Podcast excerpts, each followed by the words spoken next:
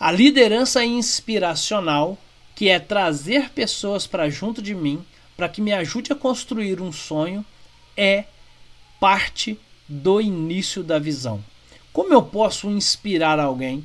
Como eu posso querer, dentro do meu ambiente de trabalho, por exemplo, pessoas interessadas e engajadas, pessoas que querem realmente participar, pessoas que estão ali para ajudar de verdade, se essas pessoas ainda não sabem nem para onde estão caminhando?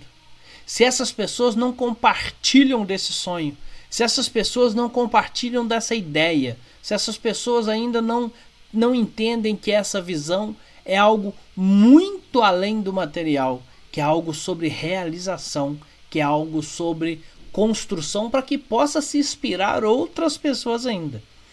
Então a liderança dentro das empresas é extremamente importante para que a gente consiga engajar as pessoas. Mas como que engaja as pessoas? Pagando mais? É uma boa. Como que engaja as pessoas? Enchendo essas pessoas de treinamento? É uma boa também. Mas isso é apenas um meio para um processo fim. Isso é apenas um meio para se construir realmente o que a gente quer.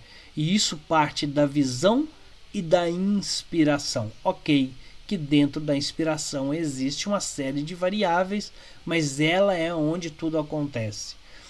As empresas que crescem e crescem muito é porque tem pessoas que compartilham da visão, pessoas que se sentem parte daquele processo, que se sentem corresponsável pelo objetivo a ser alcançado, no caso a visão, pessoas que realmente trabalham ali como pessoas, como alguém que quer realmente fazer parte daquela, daquela realização.